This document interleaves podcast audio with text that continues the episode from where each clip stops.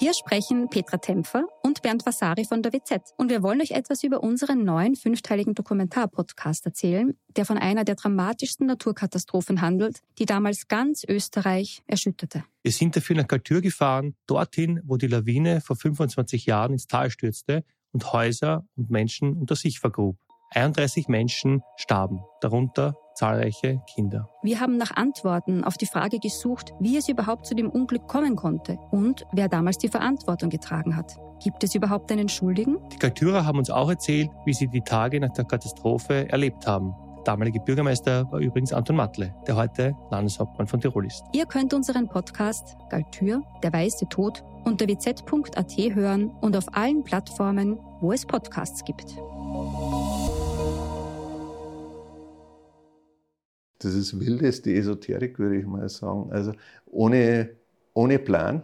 Also äh, wenn ich heute hergehen würde und würde in sozialen Medien irgendeinen Unsinn reinstellen, dann würde sich der morgen schon potenziert haben zu diesem, zu, zu, zum Untersberg. Schattenorte.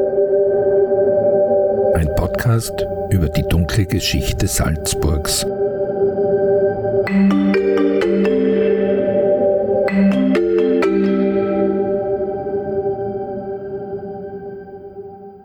Herzlich willkommen zurück zu einer neuen Folge des SN-Podcasts Schattenorte. Mein Name ist Anna Boschner und zusammen mit meiner Kollegin Simona Pinnwinkler beleuchten wir hier jede Woche einen Ort in Salzburg, der eine dunkle, mystische Vergangenheit hat. In der letzten Folge hat sie meine Kollegin Simona mit in die Stadt Salzburg genommen. Dort gibt es vom Hexenloch bis zum Zirkelwirt zahlreiche Zeugnisse der Freimaurer. In dieser Folge bleiben wir auch in der Nähe der Stadt Salzburg. Dieses Mal geht es aber nicht direkt um einen Ort, sondern eigentlich um einen ganzen Berg, den Untersberg.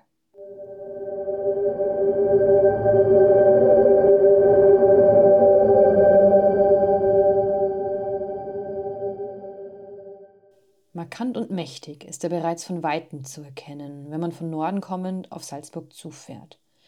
Es ist das nördlichste Massiv der Berchtesgadener Alpen und liegt sowohl in Bayern und in Salzburg. Innerhalb des Berges und unterhalb des etwa 70 Quadratmeter großen Plateaus befinden sich zahlreiche Höhlen, von denen bis heute noch nicht alle Gänge und Winkel erforscht sind.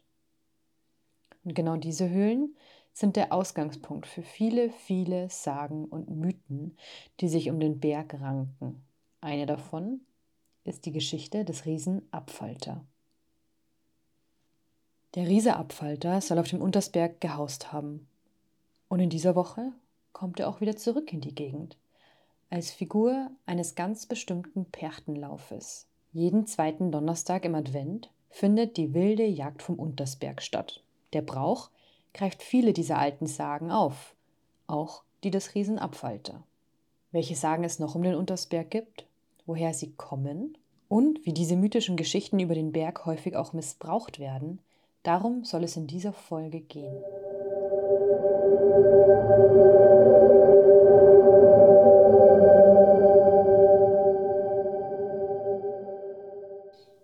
Dafür treffe ich den Historiker Johannes Lang vom Stadtarchiv in Bad Reichenhall. Er ist diesen ganzen Mythen um den Berg wissenschaftlich auf den Grund gegangen. Bevor wir aber über seine Forschung gesprochen haben, habe ich ihn gefragt, ihn als Wissenschaftler, wenn er den Untersberg in drei Worten beschreiben müsste. Welche wären das? Mächtig, Lieblingsberg, wunderschöne Erlebnisse. Und sind das auch die Gründe, warum Sie sich wissenschaftlich mit dem Thema auseinandergesetzt haben? Naja, also ich habe tatsächlich auch den Einstieg über die Sagenwelt äh, da erhalten. Ich kann mich noch gut erinnern, als ich in ähm, Großgemeinde in der Volksschule gewesen bin.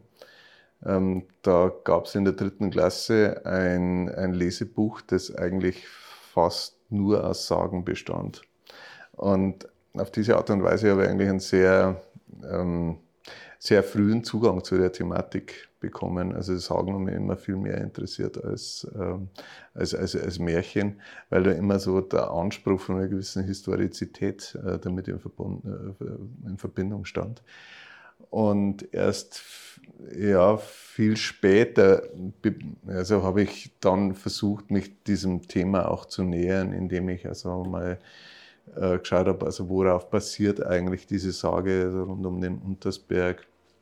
Und bin dann eigentlich über die vielen Sagensammlungen draufgekommen, dass die Sagensammler eigentlich immer nur voneinander abgeschrieben haben. Ähm, also äh, mich interessierte aber, wo ist der Ursprung? Ja, auf worauf geht das Ganze eigentlich zurück? Ja. Also wenn Sie jetzt beispielsweise moderne Sagensammlungen vorfinden, dann äh, wird als Quelle Freisauf, Salzburger Sagen äh, von 1880 oder so angegeben. Dann denke ich mir, ja, wo hat er denn her eigentlich? Ja. Und ähm, genau, und, und, und, das war einfach das Bedürfnis, ähm, nach den Archetypen Ausschau zu halten. Und ja, auf diese Art und Weise kam es dann zu, diesem, zu, zu dieser wissenschaftlichen Auseinandersetzung. Ja. Also ich möchte also durchaus auch gar nicht verhehlen, dass ich äh, zu, zu, Beginn äh, dies, dieser ganzen Forschungen auch begeistert war von diesem mystischen Gehalt, der mit dieser ganzen Geschichte verbunden war. Aber je länger ich mich damit auseinandergesetzt habe, ähm, desto mehr rationaler, rationale Gedanken sind also damit eingeflossen in das Ganze. Und ähm, desto mehr ist mir eigentlich klar geworden, dass man alles rational erklären kann. Ja. Worin besteht denn der Mythos Untersberg? Naja, der Mythos Untersberg, der besteht natürlich heute aus einem riesigen Sagenzyklus. Ähm, und ähm, das Besondere meines Erachtens ist der Umstand, ähm, dass, diese, ja, dass, dass, dass dieser Sagenreichtum ja, was, was die Inhalte anbelangt, immer noch nicht abgeschlossen ist. Also mehr oder weniger fast täglich wird Neues dazu erfunden. Ähm, also das hebt den Untersberg eigentlich von anderen Bergen ab. Also und, und da haben natürlich die neuen Medien, haben die sozialen Medien natürlich einen ganz großen Anteil dran. Ähm, das, was früher über Mündlichkeit erfolgt ist äh, und im Stille Post äh, Verfahren, das erfolgt jetzt über die neuen Medien. Also werden also äh, Sachen mitgeteilt, geteilt, ähm, die sich dann in veränderter Form wieder potenzieren, wieder mitgeteilt und geteilt werden.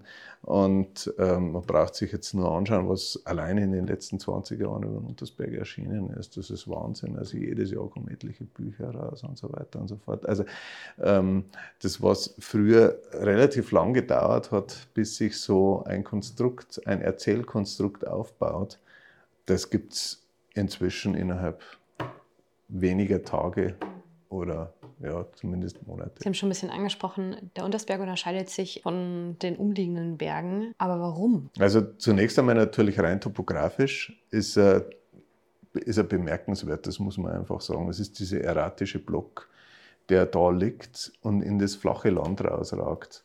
Wenn jetzt dieser Untersberg irgendwo mitten im Alpenraum wäre, dann wäre das was komplett anderes. Wobei auch im Alpenraum gibt es ja auch so erratische Blöcke denke jetzt da zum Beispiel an den Schlern in Südtirol, der allein schon durch seine Massivität, wie er so da liegt, ganz anders als diese hoch- und spitz aufragenden Dolomiten, irgendwie, ja, wie so, so ein, ein großes, ruhendes Geschöpf äh, sich da präsentiert.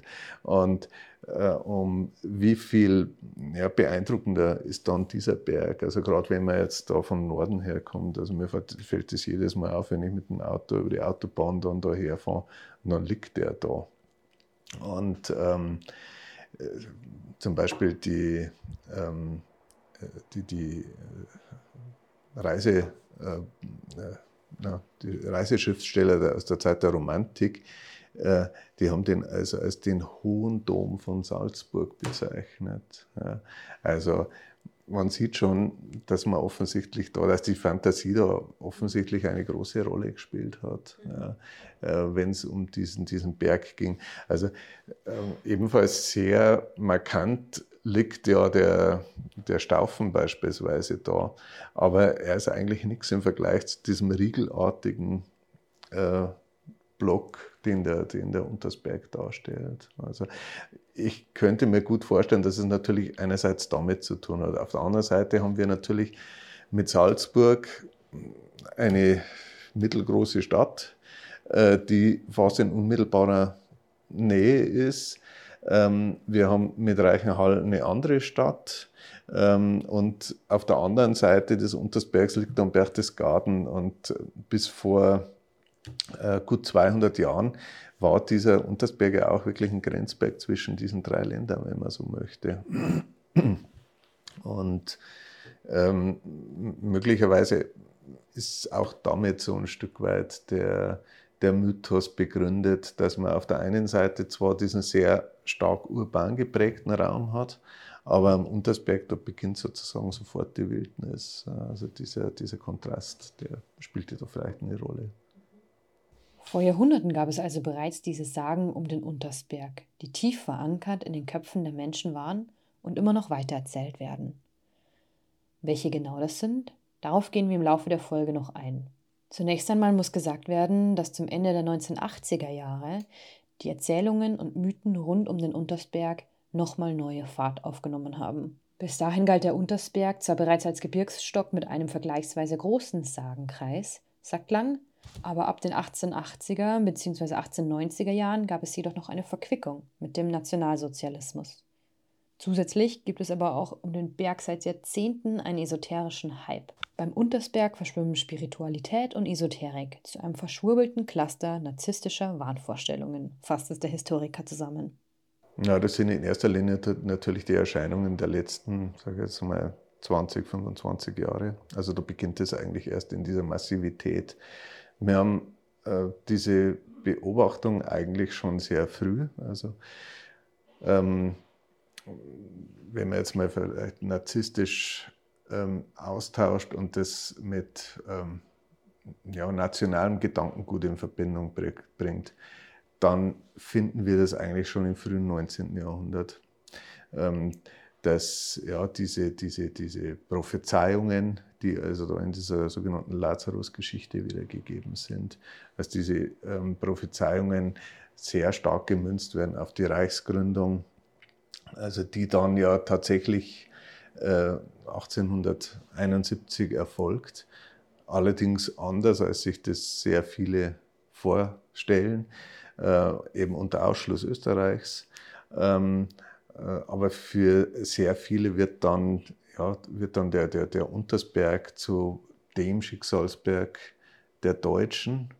Ähm, und nachdem der größte Teil ähm, äh, des, äh, des, des, oder nachdem ein, so muss man sagen, nachdem ein Teil ähm, des damaligen Österreich ja deutschsprachig gewesen ist, haben sich die natürlich als Deutsch-Österreicher gesehen. Ja, und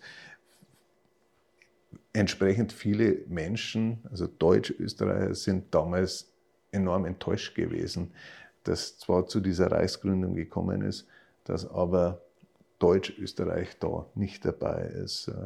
Ähm, es wäre wahrscheinlich äh, verfassungstechnisch äußerst schwierig gewesen, also das überhaupt auf den Weg zu bringen, weil ähm, es hat ja damals schon die ungarische Reichshälfte gegeben. Also wie hätte man das in ein Verfassungskonstrukt bringen können, ein Land, das jahrhundertelang deutscher Nation gelautet hat, also Heiliges Römisches Reich deutscher Nation, aber ein großer Teil dann eigentlich eben nicht deutscher Nation ist, also ungarische Teil, also der lange Rede, kurzer Sinn, das mussten die akzeptieren. Ähm, aber nicht ohne Grund ist damals 1920 bei der Volksbefragung in, in, in Salzburg haben wir fast 100 Prozent für den Anschluss ähm, an, an, an Deutschland gestimmt. Ja. Also das kam ja nicht ohne Grund. Und für all diese Menschen war dieser Untersberg wirklich ein, ein, ein Schicksalsberg, also gerade auch für die Salzburger natürlich.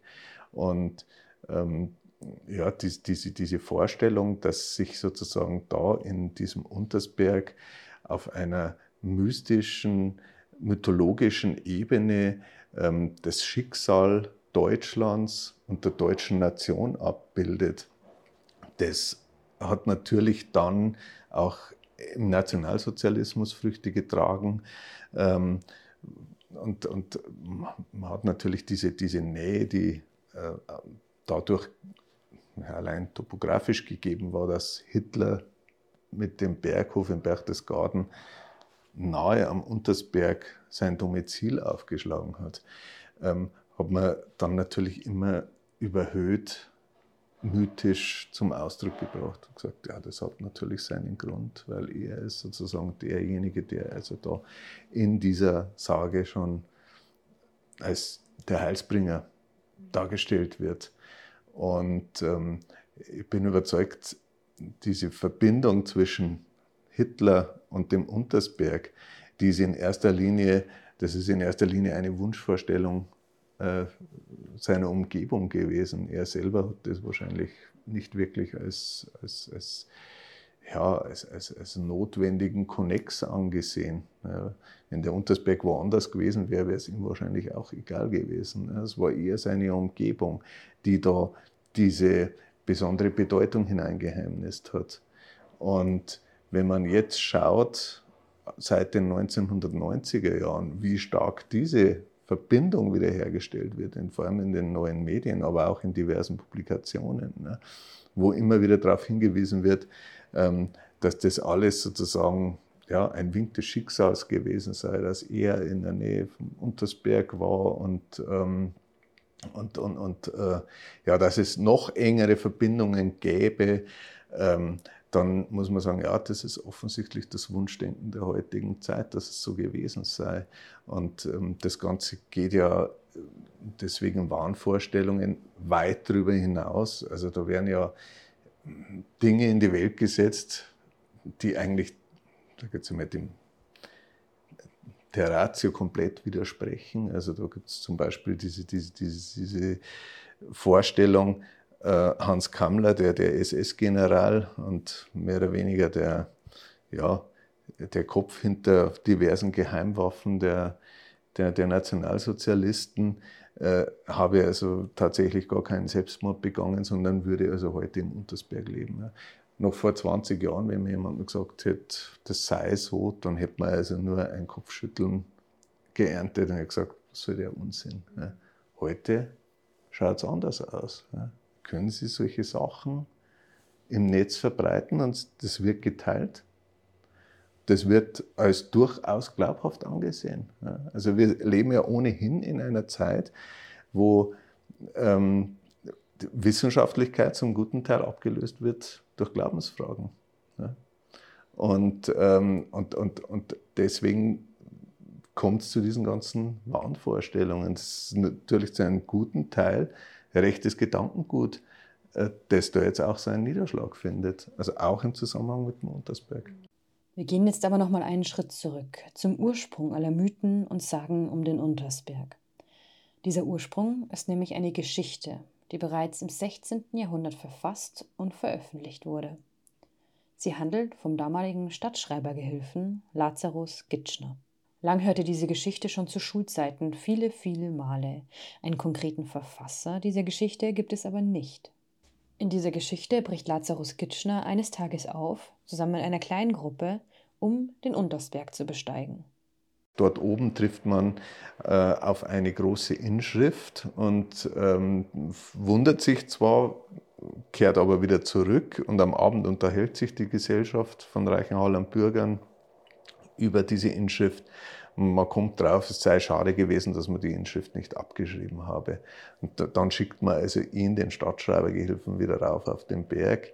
Ähm, da schreibt er diese Inschrift ab und es wird Nacht und er muss da oben übernachten und am nächsten Tag denkt er sich, jetzt ist es also eigentlich noch nicht so weit, dass ich also runtergehen möchte und er geht noch ein bisschen umeinander und trifft also dann auf einen Mönch. Und dieser Mönch, der ähm, führt ihn zu einem großen Tor, hat einen Schlüssel dabei und sperrt ihm das Tor auf und dann gelangt dieser Lazarus in eine andere Welt sozusagen. Ne? Das ist eigentlich ein monastisches Utopia, wenn Sie so wollen. Ne? Ähm, er erlebt dort im Grunde genommen so, ja, das, ähm, den, den Tagesablauf wie in einem riesigen Kloster, erlebt dort die Mönche, die also dann den Altären ihre, ihre ähm, äh, heiligen Messen ähm, lesen, erlebt dort äh, beispielsweise auch, ähm, indem er auf den, durchs, durch ein Fenster blickt, viele Menschen, heißt es dann in der Lazarus-Geschichte, die ich noch gekannt habe, als sie noch am Leben sind. Ja. Also Verstorbene auf gut Deutsch. Äh, das sind Politiker, das sind also Herzog von Bayern, der Salzburger Erzbischof und so weiter.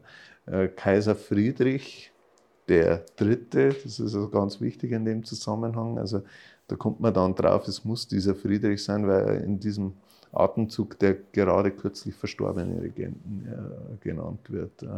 Es ist ein, ein Kaiser Karl genannt, der aber ähm, ja, einfach durch die Art der Nennung, er nennt ihn in Hinblick auf die Zukunft, ähm, Kaiser Karl V.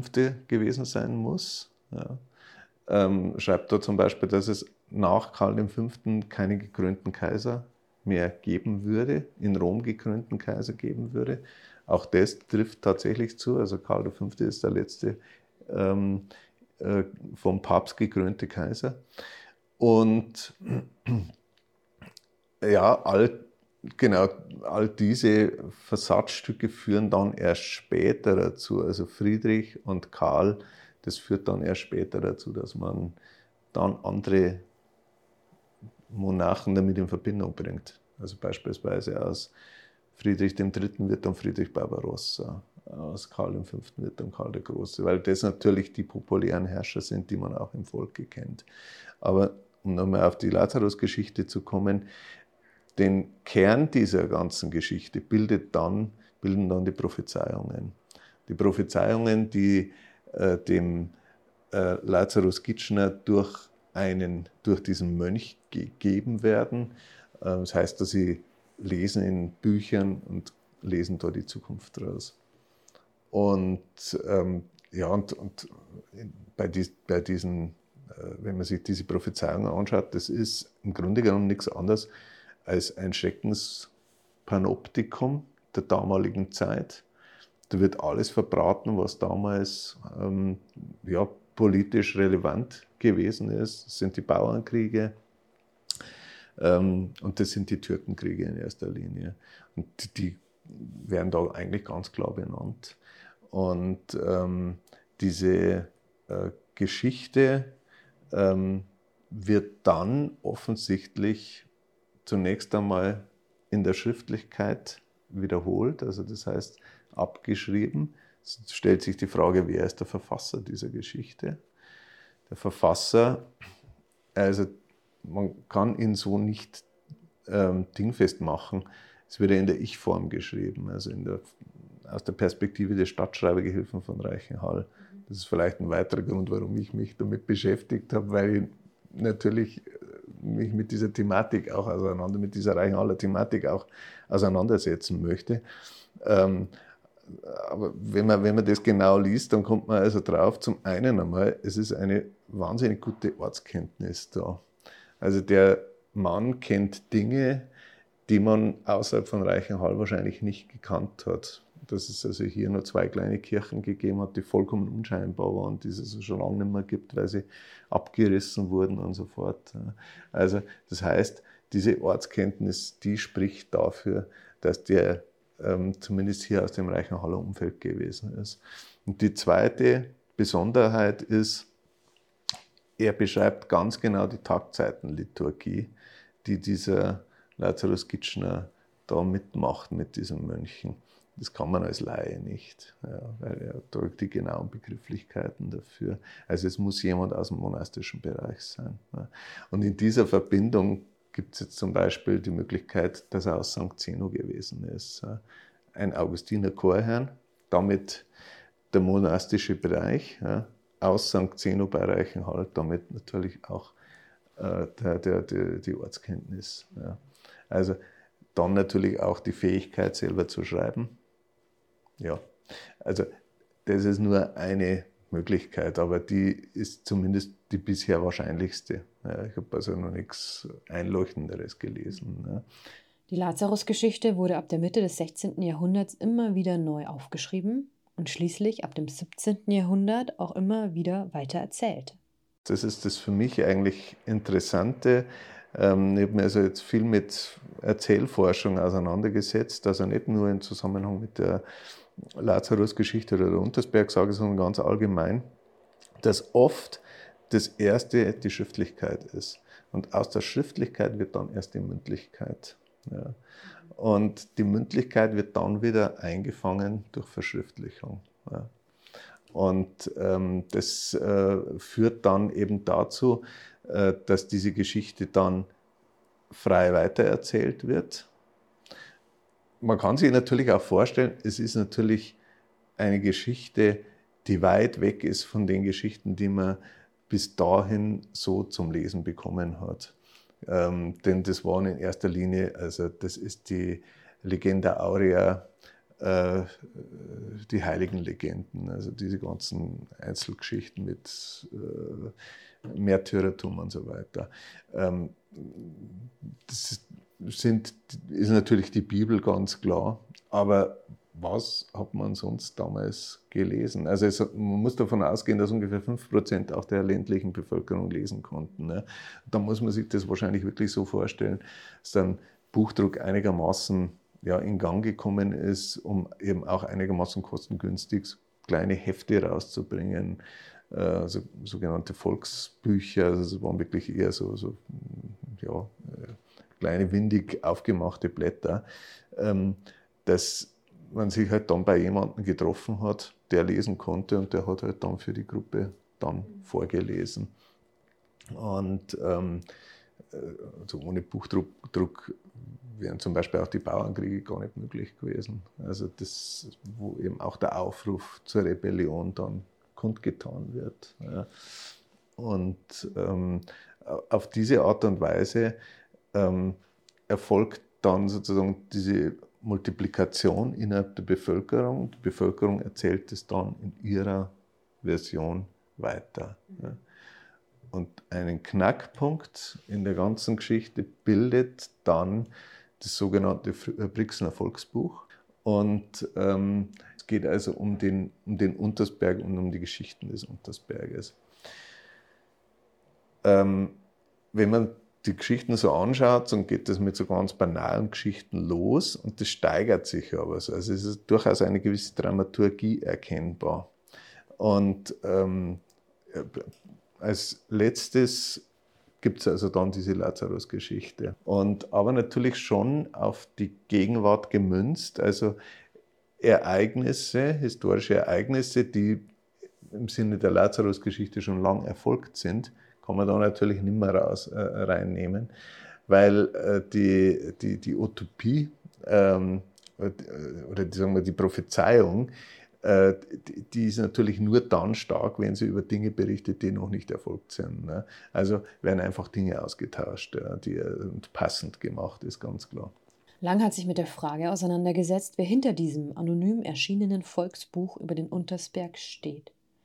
Erschienen ist dieses Buch in Brixen, nicht in Salzburg. Bereits im Vorwort stieß Lang auf eine interessante Passage. Zunächst heißt es, ich habe auch deswegen besonderes Interesse, mich damit auseinanderzusetzen, weil ich in meinen jungen Jahren immer wieder gezwungen war, den Berg zu besteigen. Da habe ich gedacht, okay, interessant.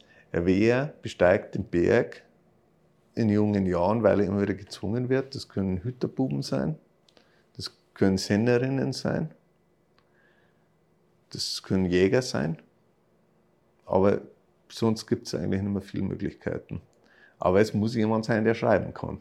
Jedenfalls, ich lese weiter, dieses Vorwort, und bei der Beschreibung des Untersbergs heißt es, was alles wächst dort oben und so weiter.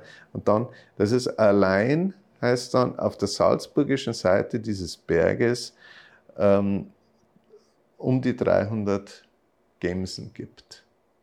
Und dann habe ich gedacht, so, und das ist eine Insider-Information, das weiß sonst niemand. Das muss ein Jäger sein. Ja? Die Information hat sonst niemand. Dann schaue ich mir die Dramaturgie des Brixener Volksbuches an. Und dann sehe ich die vorletzte Geschichte, bevor sozusagen der Höhepunkt kommt, heißt die Geschichte von dem Jäger. Genau. Es geht um einen Jagdgehilfen, ja, der auf den Untersberg geschickt wird von seinem Bruder, dem Jäger. Und dieser Jäger, der bleibt also dann plötzlich mehrere Wochen aus und werden also schon die Totenandachten gehalten in der Kirche, weil man davon ausgeht, der kann nicht mehr lebend zurückkommen, nachdem man ihn auch schon gesucht hat und so weiter und so fort. Und plötzlich bei einer dieser Totenandachten auf einmal taucht er in der Großgemeindekirche auf. Und das Aufsehen ist groß und die Fragen, ja, was hast du gemacht? Ähm, warst du am Ende beim Kaiser im Berg? Und er antwortet darauf nicht. Und dann natürlich überschlagen sich diese Gerüchte und so weiter. Und dann wird er also zum Erzbischof angeblich gerufen und, der, ja, ähm, in, indem der, der Erzbischof ihn also von, von äh, allen möglichen Eidesleistungen, die er angeblich getätigt hat, löst, erklärte dem Erzbischof, er sei also da im Berg gewesen und habe es so, ja, keine Ahnung, was alles erfahren. Ne? Mit dieser Geschichte konnte man also erstmals einen Hinweis auf den Verfasser des Buches finden. Mit diesem Buch, also zum einen einmal, man also mit hoher Wahrscheinlichkeit einen, ein Mitglied der Familie Holzecker, die in Großgemein als Untersbergjäger tätig gewesen sind, für, diese, für das Verfassen dieses Buches verantwortlich machen muss. Das heißt, der hat das Genau, und ich habe dann intensiv recherchiert nach dieser Familie und ein Mitglied dieser Familie Holzecker hat tatsächlich für einige Jahre später in Brixen gelebt. Ist dann später mit seiner Familie nach Wien und in Wien hat es weitere Auflagen dieses Buches gegeben. Also ziemlicher Sicherheit auf diese Familie zurückzuführen. Aber warum ist es so wichtig, dieses Buch? Als dann 19, 1816 die Gebrüder Grimm ihre deutschen Sagen verfasst haben, da haben sie dieses Büchlein herangezogen. Ja, und haben also das teilweise sogar noch exzerpiert. Ja. Und erst durch diese deutschen Sagen ist diese Geschichte zu einem nationalen Mythos erhoben worden. Ja. Weil das natürlich auch so eine umfangreiche Sage gewesen ist. Und wie gesagt, deswegen kann man die Veröffentlichung dieses Brixener Volksbuchs gar nicht hoch genug einstufen. Wahrscheinlich ist es im Falle dieser Jägersgeschichte sogar so gewesen, es hat eigentlich neben den Jägern hat es diese Jägersknechte gegeben. Und die hatten eigentlich den undankbarsten Job von allen.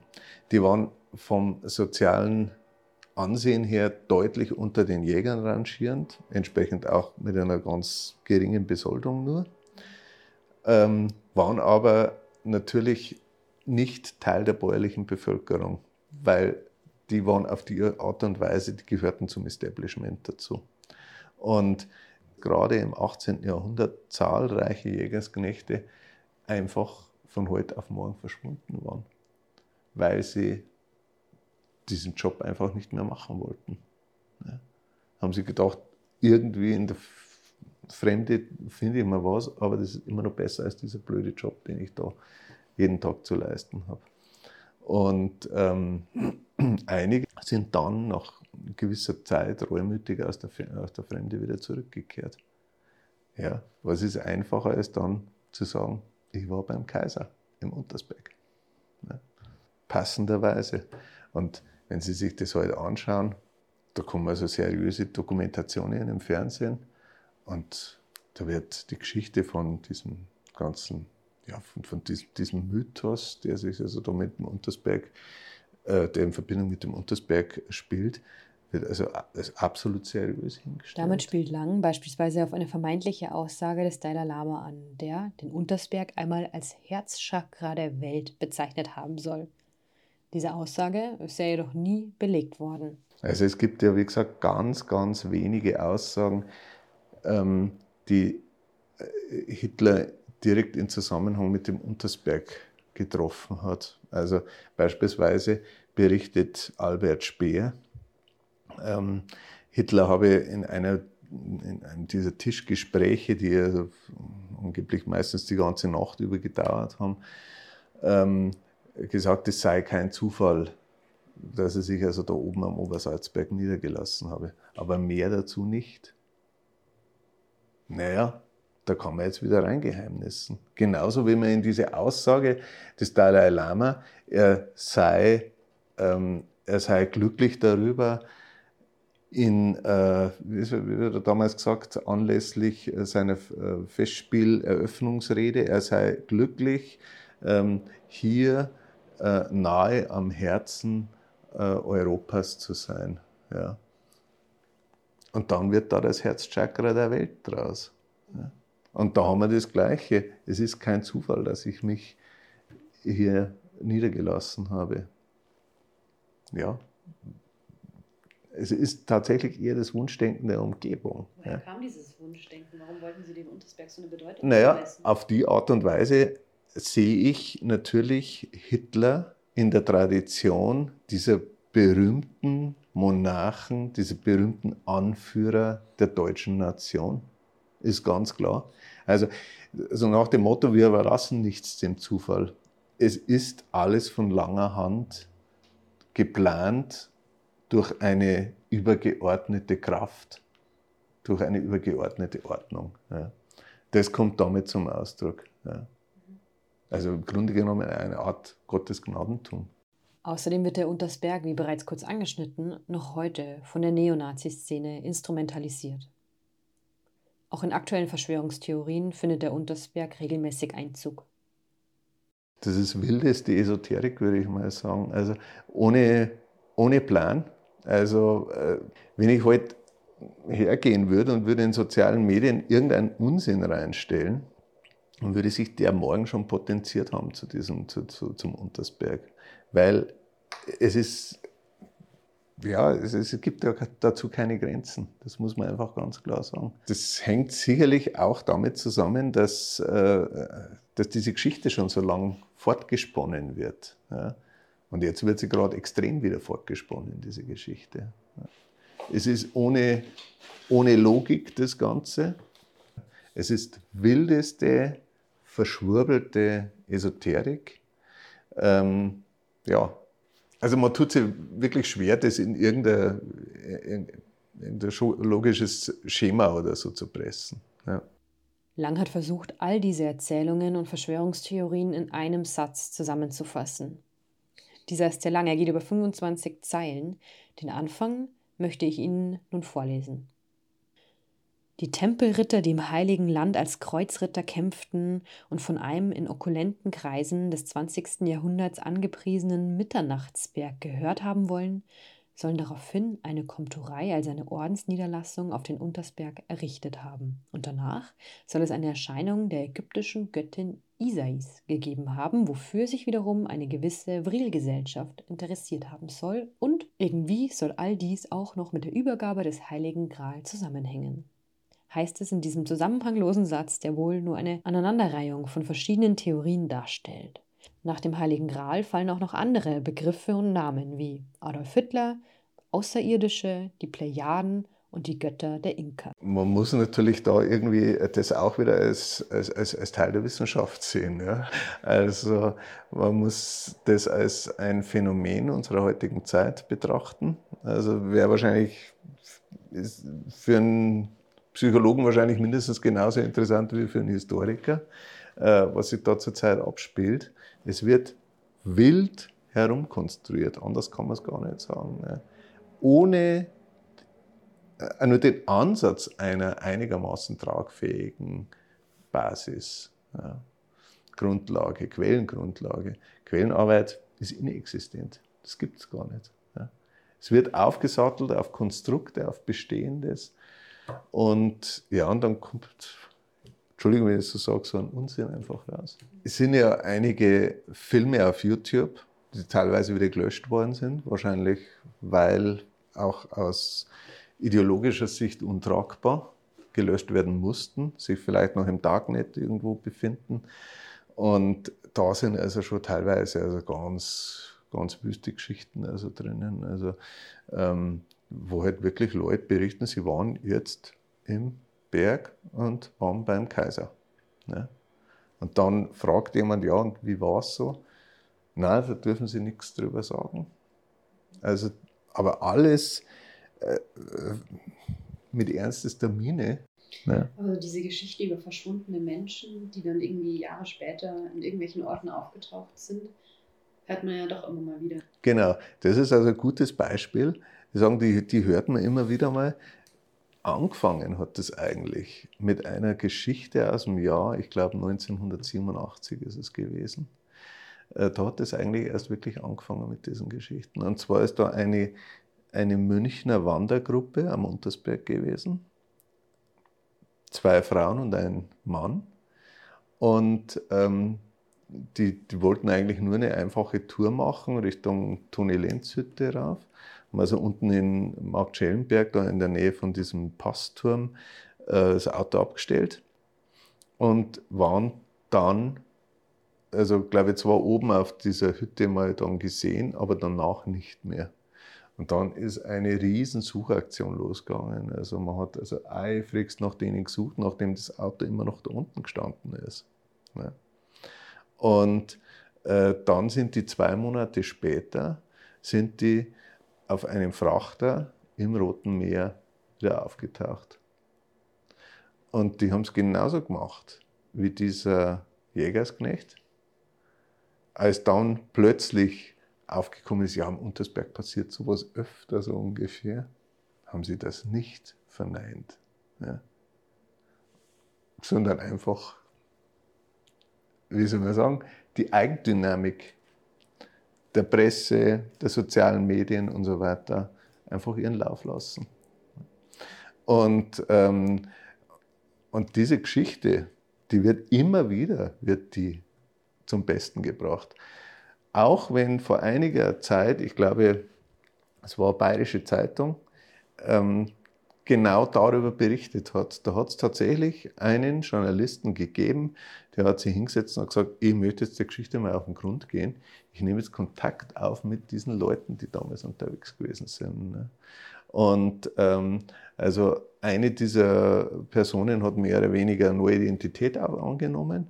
Ähm, er hat Kontakt gehabt mit der Schwester einer dieser Beteiligten, die also ganz schlecht zu sprechen ist, weil sie sagt, die haben ein ganz bewusstes Katz- und Maus-Spiel äh, mit, mit, mit den Behörden gemacht, mit der Öffentlichkeit gemacht, haben bewusst das Auto stehen lassen, sind anderweitig dann da rumgetingelt, da ins Mittelmeer runter und so weiter und so fort, äh, nur um die Leute ja,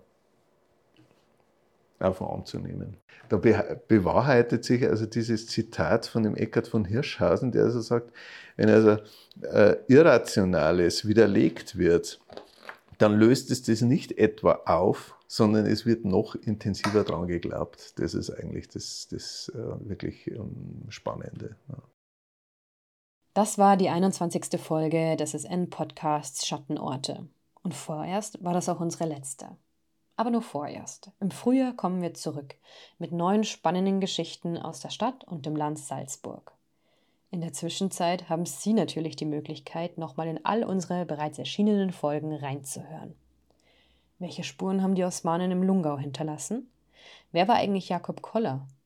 Spukt es wirklich auf Schloss Mosham? Oder was hat es mit den NS-Villen am Wolfgangsee eigentlich auf sich? All diesen Fragen und mehr sind wir bereits in dieser und in der letzten Staffel von Schattenorte nachgegangen. Sie finden alle Folgen überall dort, wo es Podcasts gibt und auf www.sn.at/slash Schattenorte. Für die weiteren Folgen im kommenden Jahr freuen wir uns selbstverständlich auch über Ihre Hinweise. Also, kennen Sie selbst einen Schattenort in Ihrer Nähe oder haben Sie noch Fragen zu dieser Folge? Dann schreiben Sie uns an podcast.sn.at. Ich sage vielen, vielen Dank fürs Dabeibleiben. Wir hören uns im neuen Jahr. Das war ein Podcast der Salzburger Nachrichten. Redaktion Simona Pinwinkler und Anna Boschner. Wenn Sie mehr wissen wollen, finden Sie uns im Internet unter www.sn.at.